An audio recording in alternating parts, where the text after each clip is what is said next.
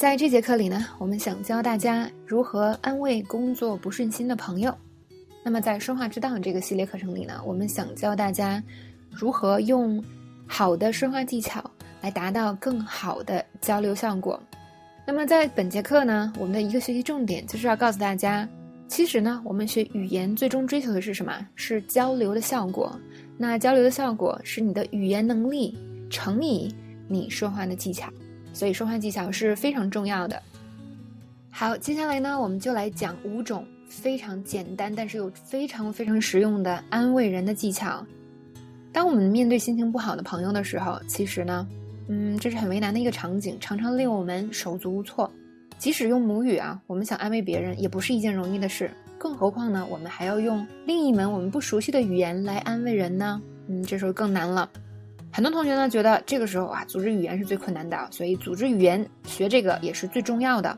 但真的是这样吗？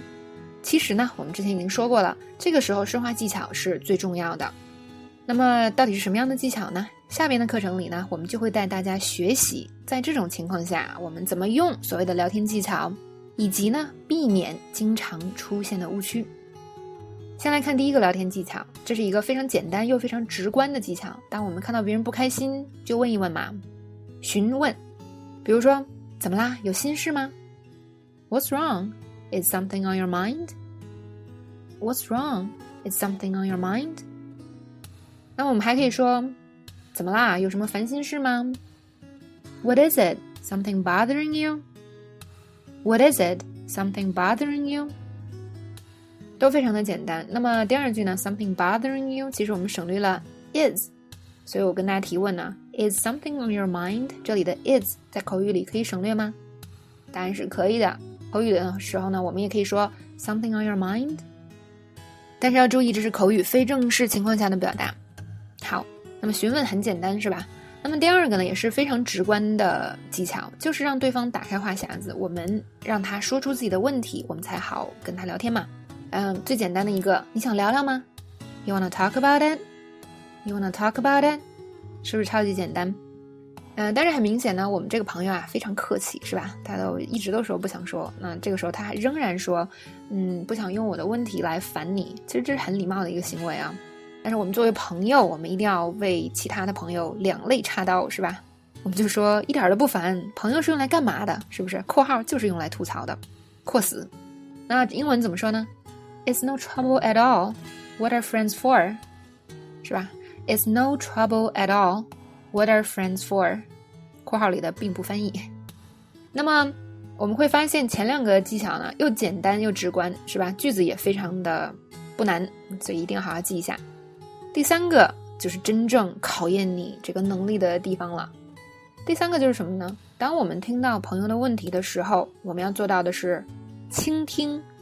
而不是开始说自己，这很多同学都会犯的一个错误。好，比如说这个同学说了，他的问题是什么？老板把他的功劳都抢去了。哇，想想这就是一个很难的难题，是吧？你说同事抢，这就是一个很烦的事情了。但是老板抢，哇，那你还能把老板怎么样吗？所以你这个人他伤心发愁就很有道理了。这个时候的误区一。很多人会想，不知道怎么安慰别人，是吧？就开始说自己。他说：“啊，我以前也经历过这样的情景，是吧？”就开始哇说自己以前的经历，并不一定是只关注了自己。但是呢，其实就是因为不知道该说什么，而开始说很多跟自己有关的事情。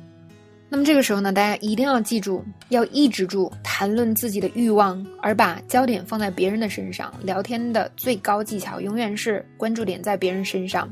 这不代表呢，说我们永远不能谈论自己，重点永远不在自己身上，而是当你真正愿意去倾听、了解别人的问题，是吧？那别人才会愿意听你、了解你。